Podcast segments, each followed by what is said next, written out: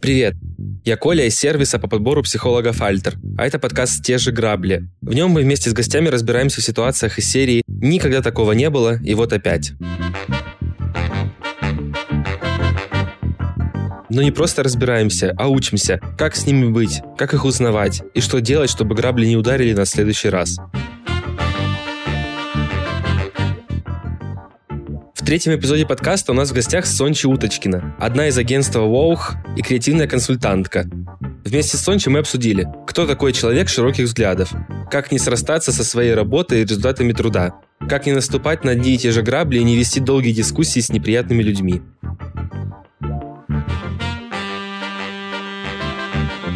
Если вам хочется получше разобраться в психологии, подписывайтесь на наш блог. Там много материалов о психотерапии и психологии в целом. Еще больше материалов о психологии в наших соцсетях. Сервиса подбора психологов Альтер в Инстаграме и Телеграме. Все ссылки мы оставим в описании этого выпуска. Поехали! Ты раньше представлялась как Сончи Рейв, а сейчас Сончи Уточкина. Почему так поменялось? Сончи Рейв, блин, у меня все это спрашивают, я не знаю, почему всем это интересно. Сончи Рейв с книжками было связано, потому что я на книжках так называлась, а чтобы лучше продавалось, нам советовали брать типа, настоящее имя и а, фамилию какую-то иностранную. Поэтому я представлялась так, чтобы была связь с книжками, но я уже несколько лет не беру деньги из издательства, ненавижу его, поэтому я наконец-то вернула себе свою фамилию.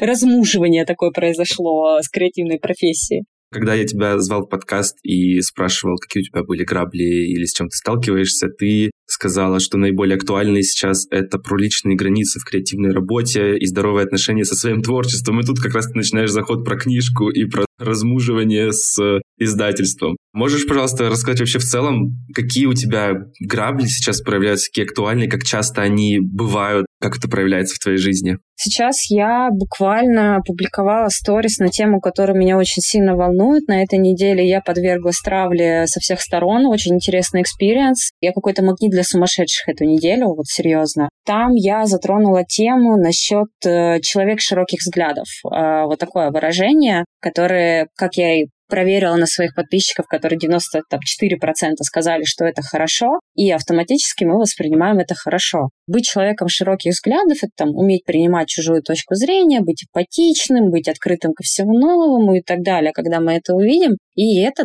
то, на чем строится креативная профессия, потому что, будучи креатором, там, берем опыт какой-то мой маркетинговый, продюсерский, или берем там опыт моего личного творчества, или берем опыт работы с аудиторией, Инстаграм и прочее, вот эта роскошь иметь только одну точку зрения, она может привести тебя в тупик. И тебе, как креатору разных масштабов, разных задач, уметь перенимать чужие точки зрения, ставить себя на другое место, это основа твоей креативности. Выйти из какого-то шаблона, уметь задать неудобный вопрос, кстати. Вот я поняла, что это очень важный навык. Мы сейчас с моим молодым человеком пересматриваем «Атаку титанов», а вот там как раз неудобные вопросы. Очень неудобные вопросы. И я вот не понимаю, как 18-летний мангака мог задать себе вот эти вопросы и насчет этого вопроса подискутировать. Но вот есть вот это, да, принимать точку зрения, сейчас скажу такую очень неприятную вещь, когда ты связываешься там с заказчиком, у тебя происходит выбор. Выбор сделать так, как ему понравится, или сделать выбор так, как сработает. Ну, и тут зависит, конечно, типа от адекватности заказчика, насколько он готов что-то принимать. В какой-то момент у тебя происходит, ну, что есть вещи, над которыми ты не властен. Ну, нужно сделать так, как он хочет. Даже если это там полный провал,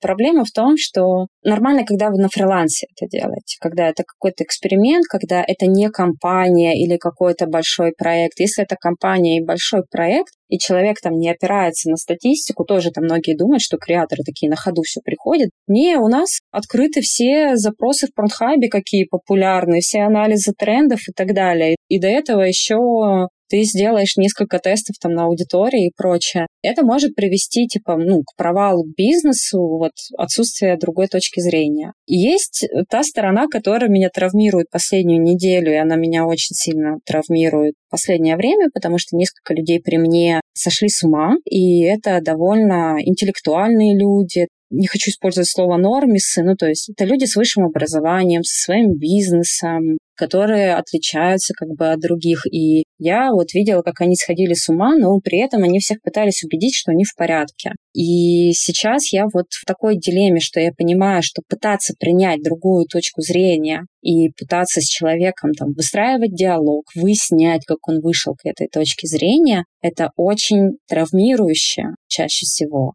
И тут как раз вопрос, э, стоит ли закрывать вот свой маленький мирок, насколько ты должен поставить информационную границу. Есть золотое правило Гегеля. Обращайся с людьми так, как ты бы хотел, чтобы они обращались с тобой. Вот как думаешь, это правило в нынешней ситуации актуально? Мне кажется, это правило вообще в целом работает только в той ситуации, если другой человек ты. Потому что, на мой взгляд, это работает странно, потому что люди чуть-чуть сложнее, то есть они мыслят, понятно, и думают, воспринимают мир, понятно, отличным образом от тебя. То есть если ты относишься к человеку так, как ты относишься к себе, вероятно, могут на него не сработать. И, вероятно, этот человек может там не понять то, что ты от него хочешь. Поэтому я не то чтобы согласен с этой логикой. Мы, как потомки бумеров и миллениалов, э, воспитаны без какой-то там психологической базы, без открытого знания. У нас там был только телевизор. Мы умеем относиться к другим людям намного лучше, чем мы умеем относиться к себе. Вот я вот с таким там, например, э, сталкиваюсь. Но это просто какое-то последствие главной травмы. Если там возвращаться к Гегелю, это его вот это золотое правило нравственности, я тебе сейчас такую популистскую фразу сказала. У него же была идея, что действия человека должны оцениваться с точки зрения человечества, что каждый твой поступок — это мерило человечества, что, мне кажется, капец какая ответственность. Типа, ну, в то время, я думаю, когда ты аристократ,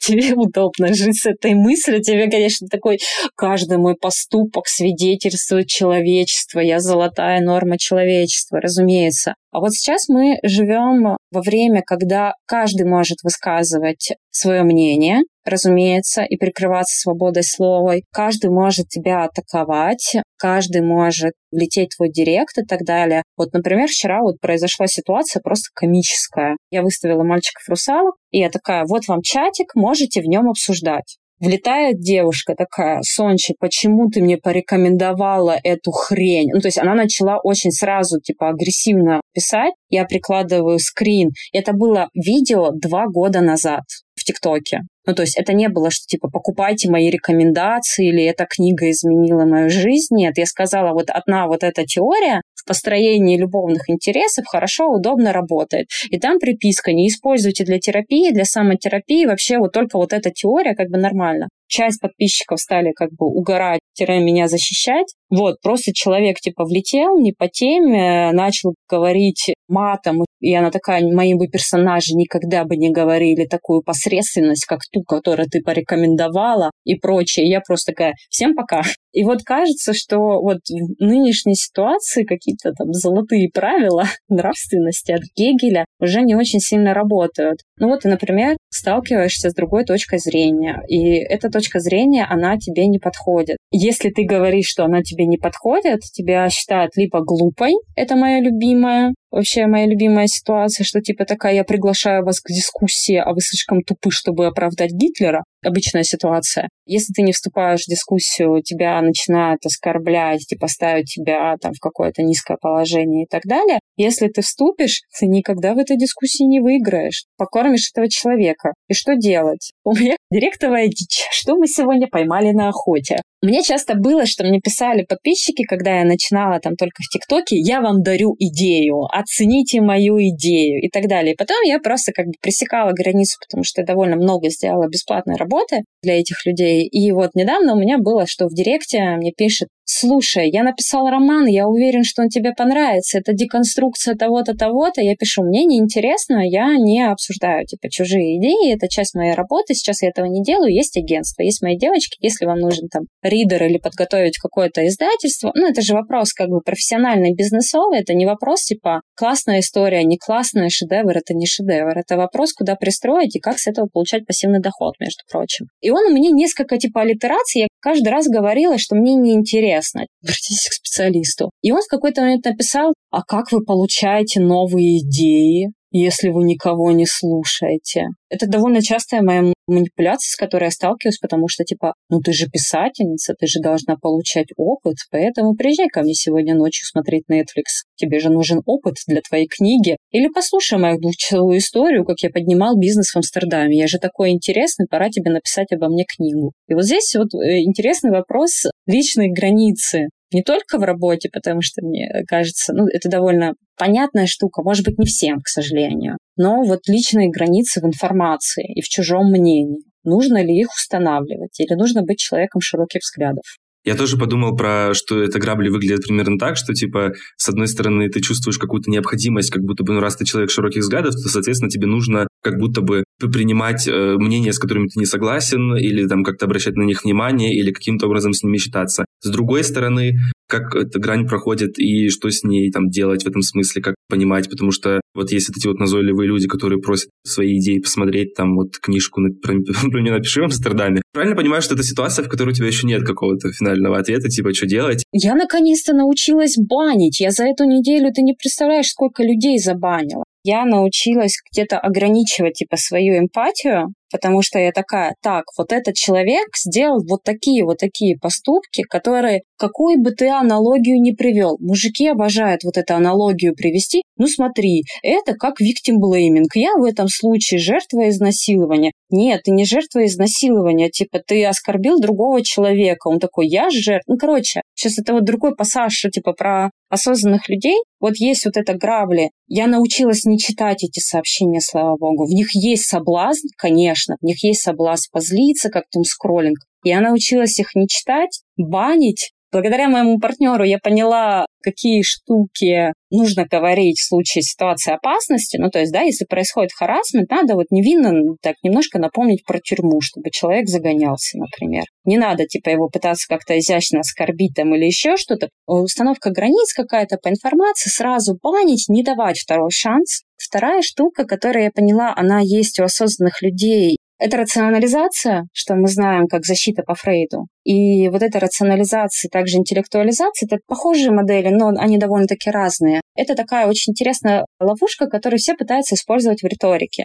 И я заметила, что люди, которые считают себя осознанными, когда они обсуждают какую-то бытовую ситуацию, они сразу перескакивают на метауровень, на котором хотят решить все проблемы человечества. Но там ситуация из разряда девочка группа ответила, и они сразу такие, ты думаешь, это приемлемо производить вот такую агрессию? Ты всегда такая агрессивная. Разумеется, когда ты переходишь на метауровень, Золотое правило нравственности. Обращайся со всеми хорошо, как мы это делаем. И когда я поняла вот этот механизм насчет выхода на какой-то метауровень, и там уже начинаются действительно вот эти шизовые аналогии, как вот э, человек, которого я заблокировал, он стал сразу писать моему молодому человеку, и он такой, ты ей помогаешь бить собаку. Типа, если бы она била собаку, ты бы ей помог. И это типа такая, я тебя просто забанила, какой бить собаку. Аналогия и решить все на уровне аналогии, это типичный как бы прием в риторике. Опять же, мужчины очень часто этим пользуются. Не знаю, почему. Это вот постоянный вопрос как бы патриархата. Я понимаю, почему они там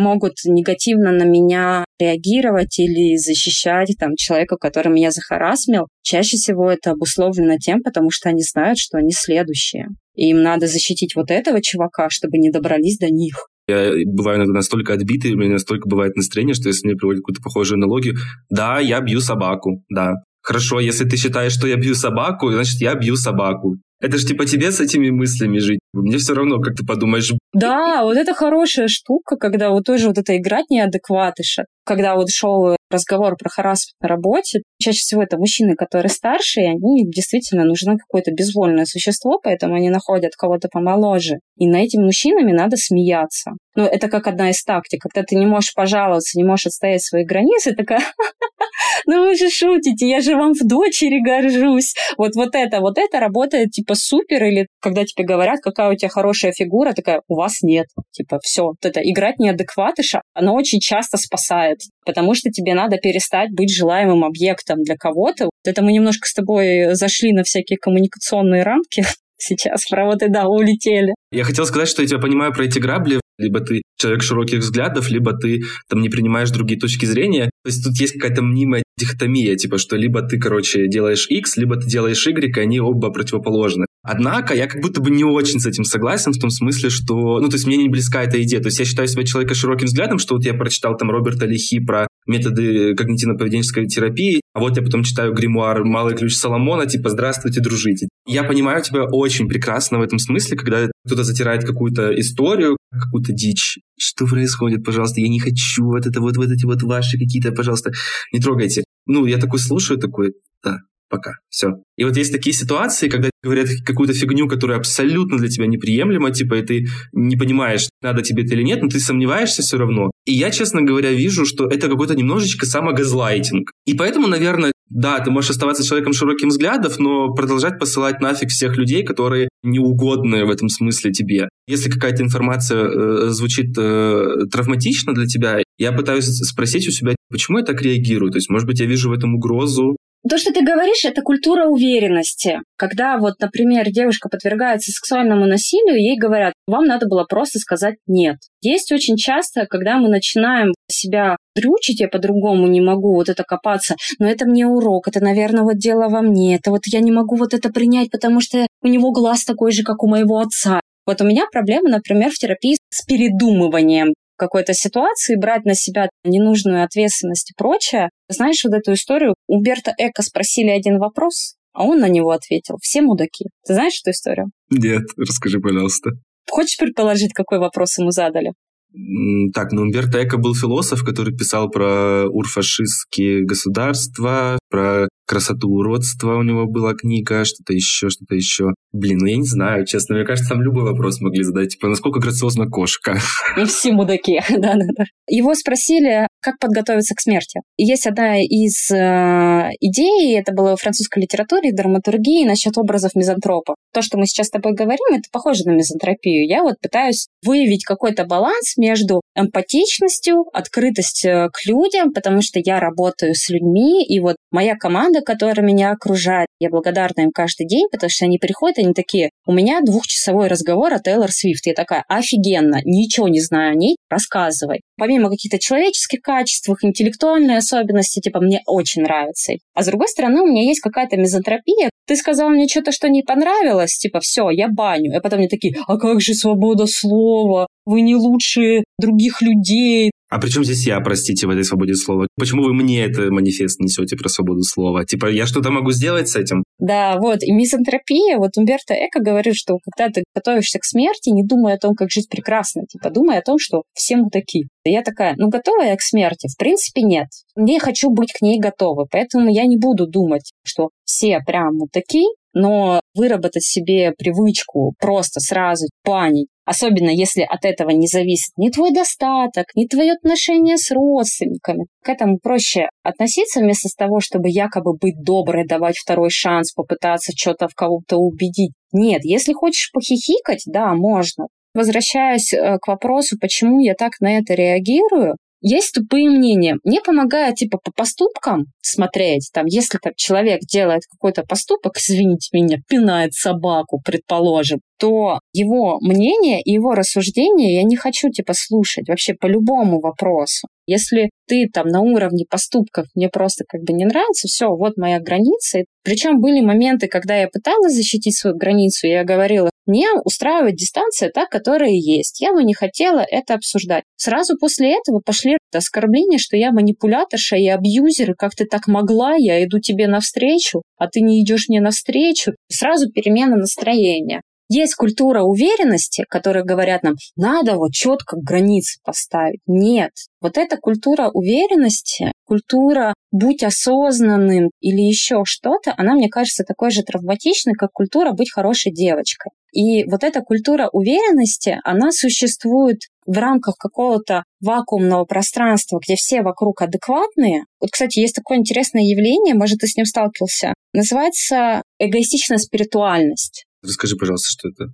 Есть вот такая вещь, как эгоистичная спиритуальность, она очень сильно поднялась в ТикТоке, когда девочки рассказали про, ну, по факту про аффирмации. Вот это все lucky girl синдром, когда ты каждое событие своей жизни ты воспринимаешь так, как будто оно делается для тебя. И появился такой термин, как эгоистичная спиритуальность, когда ты все оборачиваешь, типа, в свою пользу. Или вот эти люди, которые, ну все на самом деле матрица. Я просто тебя выдумал. Тебя на самом деле не существует. Это называется солипсизм, и это существует как и психологическое заболевание, как и направление философии довольно частая ситуация, когда философия пересекается с психологией. Есть такая же эгоцентричная психология, которая делает тебе большое искажение в том, что все люди похожи на тебя, и что ты там всегда прав. Опять же, тоже есть мой любимый ТикТок, когда там подписчицы спрашивают у осознанной блогерши, типа, мне так нравится ваш контент про осознанность, я вот давно за вами слежу, мне очень интересно, что у вас за помада, какая у вас помада. И там эта блогерша, она типа делает фотку и такая, это в позиции жертвы. Я 10 лет выбирала эту помаду с топовыми визажистами, а она хочет просто бесплатно это получить. Ну, то есть, да, тут тоже есть какой-то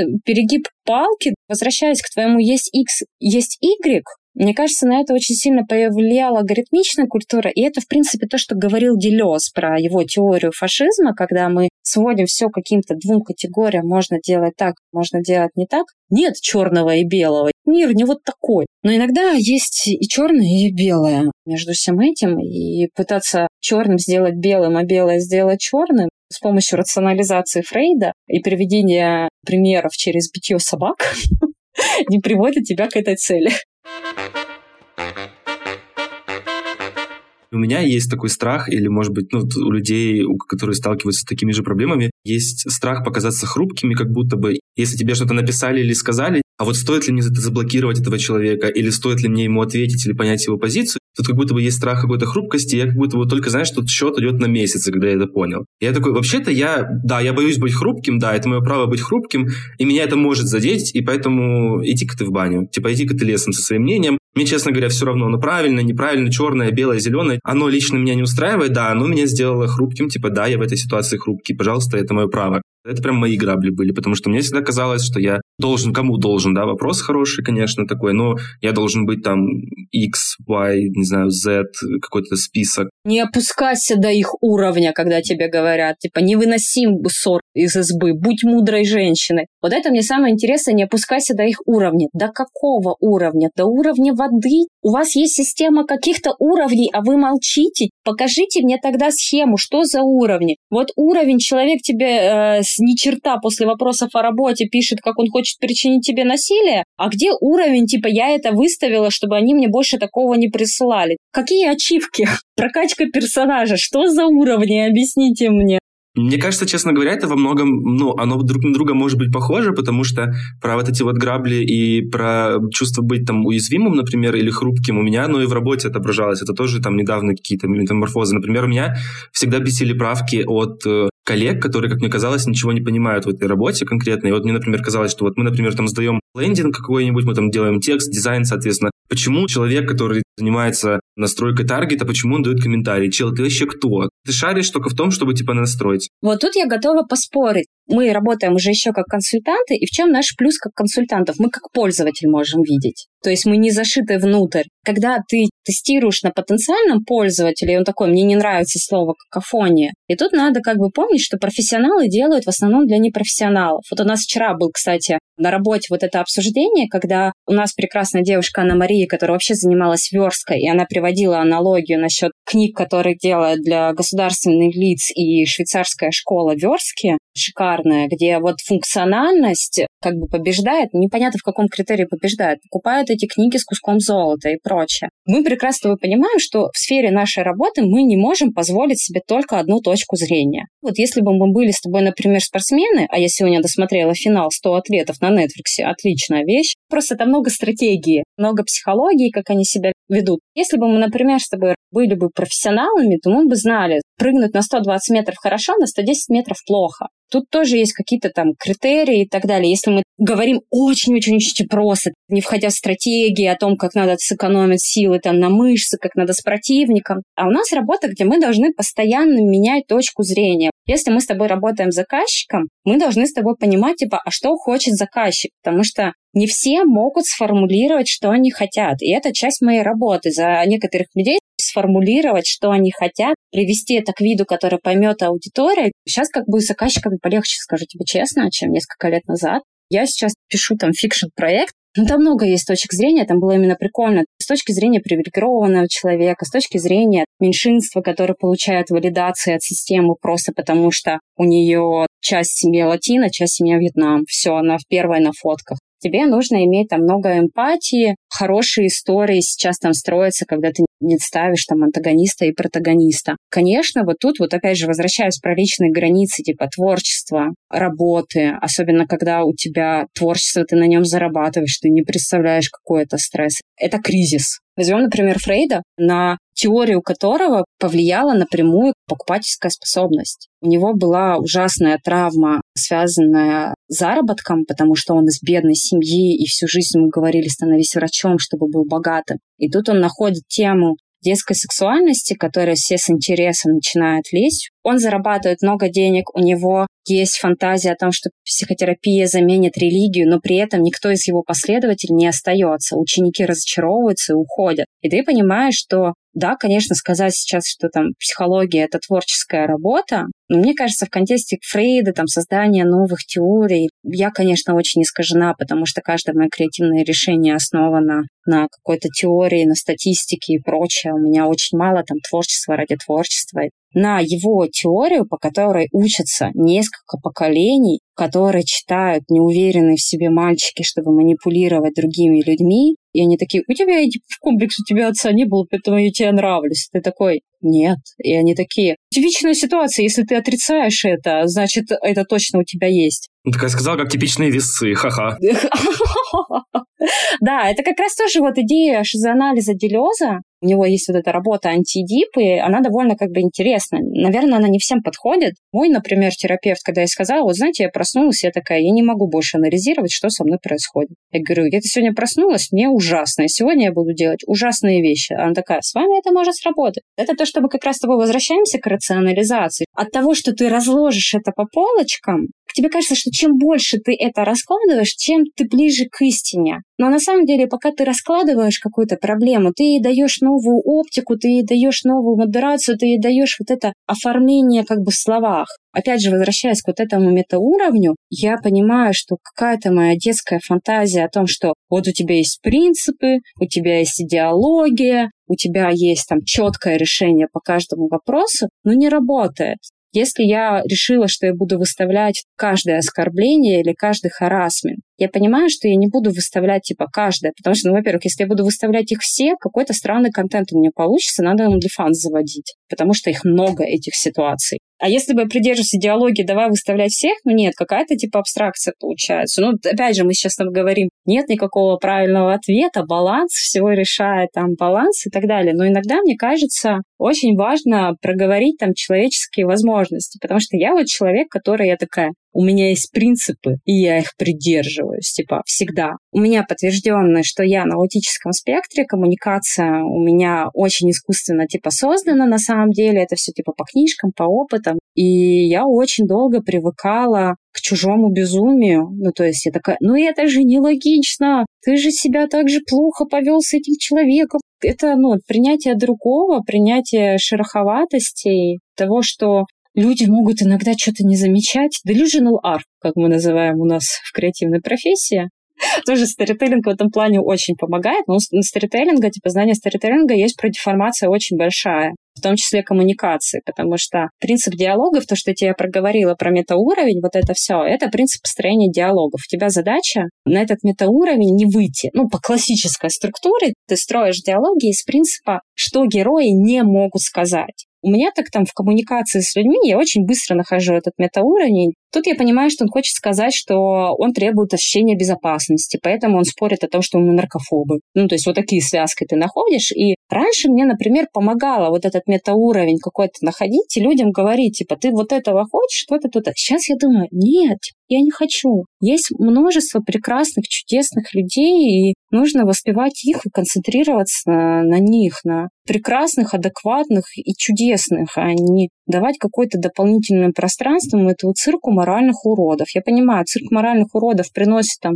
охваты, дает эмоции и так далее, я хотел сказать про метауровень, что так забавно складывается, что вот, например, КПТ-терапия очень учит как выходить как раз-таки на метауровень. Мне иногда внутренне это помогает. Типа, знаешь, когда например, я бешусь вот про эти правки, про которые я до этого говорил, что типа, чего мне правки дать? Потом такой думаю, блин, ну, этот чел, наверное, тоже хочет хорошую работу. Наверное, она тоже ему нравится. Ну, кстати, да, он хочет, чтобы его заметили, потому что редакторы, у них задача редач, у них задача придираться к каждой фразе абсолютно. Поэтому я понимаю, если ты им напишешь слишком хороший текст, у них не будет работы, они расстроятся, типа, что им делать? Мне кажется, я наткнулась на парадокс. Быть добрым и понимающим на самом деле это очень большая затрата эмоций. И когда ты пытаешься быть добрым и понимающим с людьми, которые хотят самоутвердиться за твой счет, у меня очень много таких подписчиков, которые такие, я приду тебе в директ, чтобы показать, что я тебя умнее. Вот у меня была такая ситуация, девочка такая, а вам не кажется, что небинарные персоны — это просто вот люди, которые выделываются?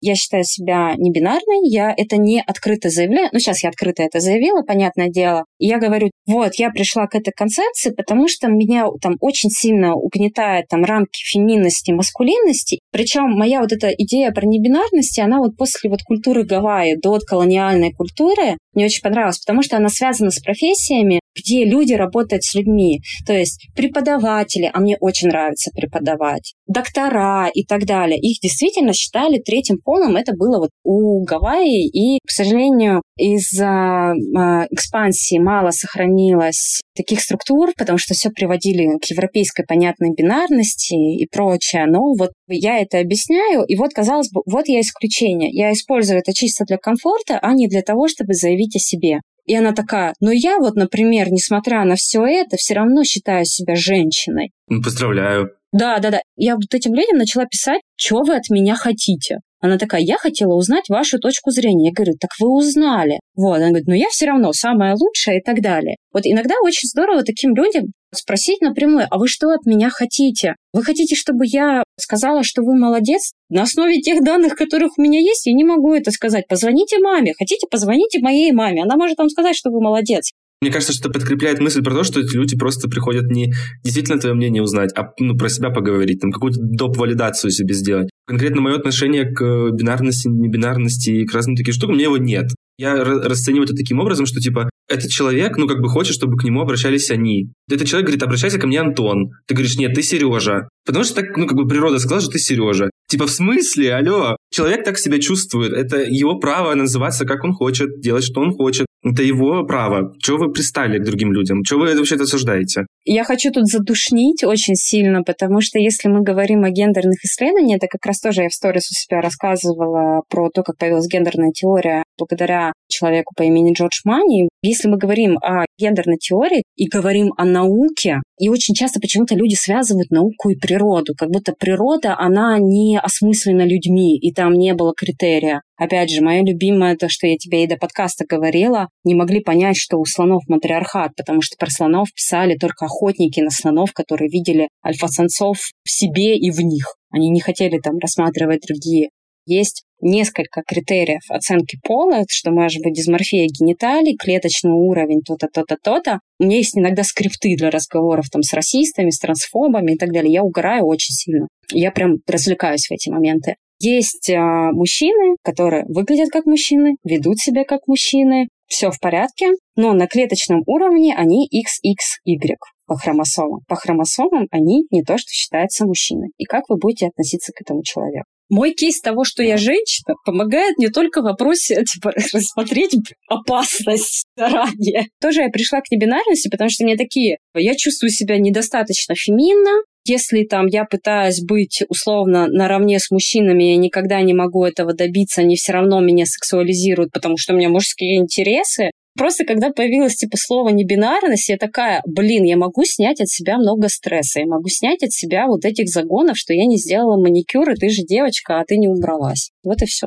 Если это кому-то делает комфортнее, и это не трогает животных и детей, Супер. Да, на самом деле прикольно, что мы так отлетели немного от обсуждения творчества, всяких таких штук, и пошли к гендерным вопросам, к штукам там про самоопределение, потому что на самом деле мне кажется, что если раз уж мы отлетели, в этом есть связь связи с тем, как ты там понимаешь себя, как ты понимаешь мир, потом, там, не знаю, какие-то твои интересы, и потихоньку ты как бы идешь в какие-то внешние штуки, знаешь, да, мы тут заговорили в контексте коммуникации прежде всего, а я всегда говорю, что креативность — это диалог. Вот это запереться одному писать 15 лет книгу, то мне кажется, это какая-то романтизированная история. Там, знаешь, когда говорят типа про Шекспира, про то, что во время чумы, по-моему, короля Лира он написал, потому что до этого у него было множество разговоров, множество опыта и множество общения попытаюсь вернуться все-таки в тему, мальчики-русалки, которые стали для меня травмой. Мальчики же русалки писались на моей естественной боли,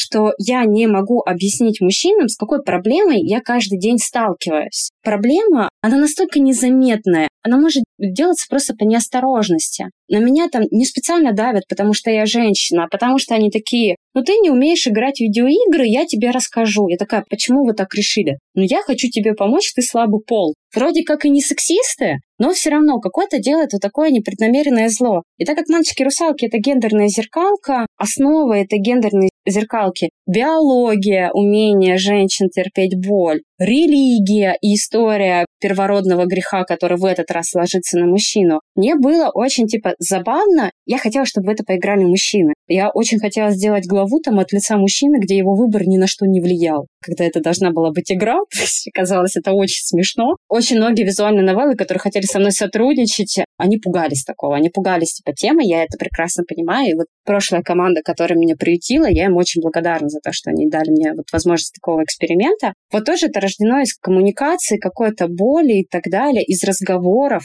Я брала сообщения в директе, просто копировала в сценарий. Спасибо, мальчики. Я очень вам благодарна за то, что вы вот решили на меня все это вывести когда тебе говорят, что типа, что ж ты ж писатель, типа, вот на тебе какое-нибудь говно мое, чтобы ты использовал его как опыт. С творчеством, если вот мы вернемся к таким проектам и поговорить о каких-то граблях там и так далее. У меня есть креативная команда. Я не первый год э, работаю с креаторами. Я знаю, как им давать правки. Я горжусь своей работой именно с коллективом. Я вижу, какие у них кейсы, как они меняются, в креативной работе и работе с креатором, это я сейчас говорю как руководитель, чаще всего у тебя есть люди, у которых самооценка, может быть, как-то завязана на креативной работе. Я, слава богу, выросла из этого. Я очень рада, что оценка моей креативной работы, она не касается меня. Она касается тех обстоятельств, которых я писала. И моя задача как креатора — создать себе хорошие обстоятельства на самом деле, чтобы была стабильная самооценка, чтобы я принимала решения не исходя из своих каких-то болей, а исходя из вопросов, которых я хочу решить и так далее. И моя задача как руководителя сделать им безопасную зону для высказывания мнения, обезопасить их там и на зарплатном уровне, и на уровне знаний. Я им всегда говорю, если вы где-то что-то чувствуете себя неуверенно в каком-то вопросе, просто пишите мне. Может быть, заказчиком какая-то ерунда, но там что-то где-то недопоняли. И это очень часто бывает, потому что творчество — это копинг-стратегия, как мы знаем, и у очень многих подростков творчество стало такой же копинг-стратегией. У меня, например, история, что мне коммуникация не давалась в школе. Ну, там тоже есть много всяких каких-то там травматичных экспириенсов. Там я шучу, что я монетизировала все свои травмы. И я долгое время использовала творчество типа как копинг-стратегию. Потренироваться вести диалоги, понаблюдать за людьми, создать себе какое-то безопасное пространство там и прочее. И когда ты переходишь во взрослую жизнь, к сожалению, вот этот способ копинг-стратегии, он уже не работает. И вот тут начинается вопрос, выживешь ты как креатор или не выживешь. Потому что у тебя психика, мне все-таки кажется, она должна быть немножко другой. Бывают разные креаторы с разными способностями, с разными какими-то психологическими особенностями, скажем так. В креативной работе очень-очень важен темп pacing невероятно важен. Я всегда типа об этом говорю. У тебя есть момент написания, у тебя есть момент обдумывания, тебе надо отвлечься. Ты говоришь, все, тебе для того, чтобы решить эту задачу, тебе надо отвлечься на сутки. Не прикасайся к этому. Это не как в школе у тебя не получилось написать сочинение, напишу-ка его снова с чистого листа. Нет, в школе у тебя есть шаблоны и задачи. сочинение, изложение, особенно вот это, помнишь, сочинение по картине. Что это было такое?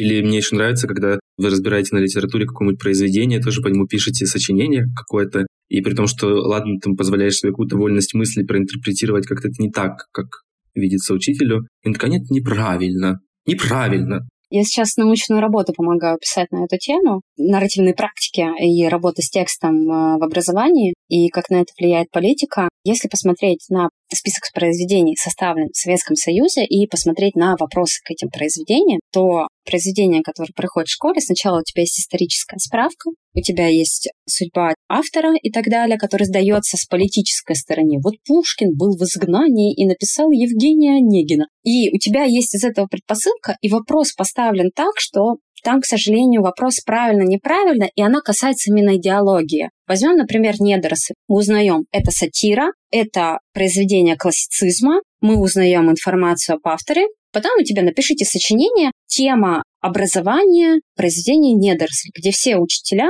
конюхи, там и так далее. Ну, то есть у тебя сам вопрос, который звучит невинно и как будто такой, ну, вот эту тему обсудите, но с помощью исторической справки и подходу к изучению литературы тебя заставляет выбрать один единственный правильный ответ. А я напоминаю, что Ответ на этот вопрос в произведении «Недоросль» — это критика буржуазного образования и частного образования. Ой, как так вышло? Ой, случайно вышло, что мы в школе это проходим. Как-то так.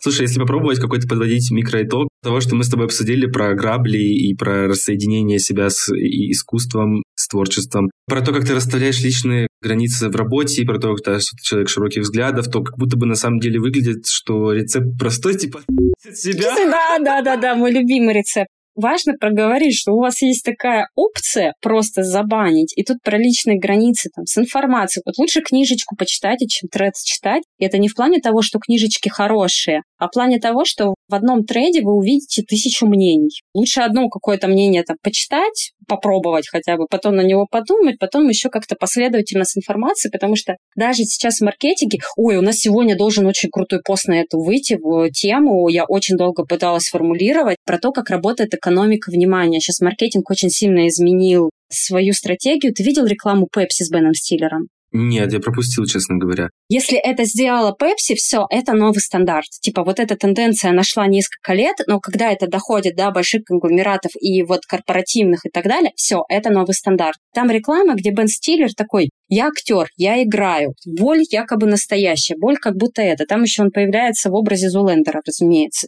Вот, и там момент, когда он пьет пепси без сахара, и он такой, вот это вкусно, или я играю. Нынешнее состояние как бы медиа, маркетинга и нарратива строится на том, как Хогвартс Легаси, прекрасный кейс. Вообще популярные кейсы строятся на конфликтующих аудиториях. Тебе нужно держать человека в замешательстве. Хороший Хогвартс Легаси, плохой Хогвартс Легаси. Половина пишет боевка фигня, половина говорят шедевр. И тебе не остается ничего, чтобы выбраться из вот этого ощущения постоянных мнений. Фильм все везде и сразу об этом это самому попробовать, самому купить и купить самому себе мнение очень часто. Помните, что медиа, современный мир, он устроен так, и сейчас это будет а, намного больше насилия использоваться. Я бы еще очень хотела там поговорить для людей, либо у них креативная работа, или они хотят уйти в креативную работу. Если хотят уйти в креативную работу, там ну, нужно психически быть к этому готовым очень часто. Или хотят заниматься творчеством.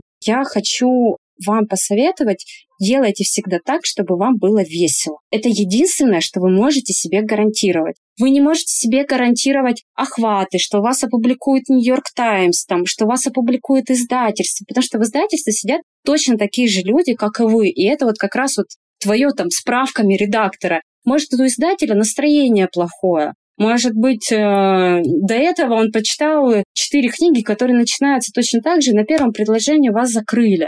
Есть в творчестве какие-то метрики, которые нам кажутся объективными, успешными. Это совершенно не так. Это лотерея. И чтобы хоть как-то защитить свою психику, нужно держаться того, что делаете просто себе весело. Получайте как бы от этого удовольствие, потому что все остальное не очень от вас зависит. Можно получить какие-то знания, можно там кого-то проконсультироваться, узнать, можно наладить нетворк, но все равно Есть очень много факторов, над которыми вы не властны. Великая мысль, мне кажется, потрясающее окончание подкаста. Мне очень понравилось, что так э, выстроился разговор, как бы и твое мнение, и что я могу как бы и твой опыт использовать. И мне кажется, у нас было так довольно динамично и эмпатийно в этом плане, потому что у нас есть мнение на такие ситуации, похохотали мы смогли себя развлечь, да.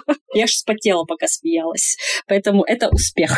Ну что, пока. Хорошего тебе денечка. И тебе.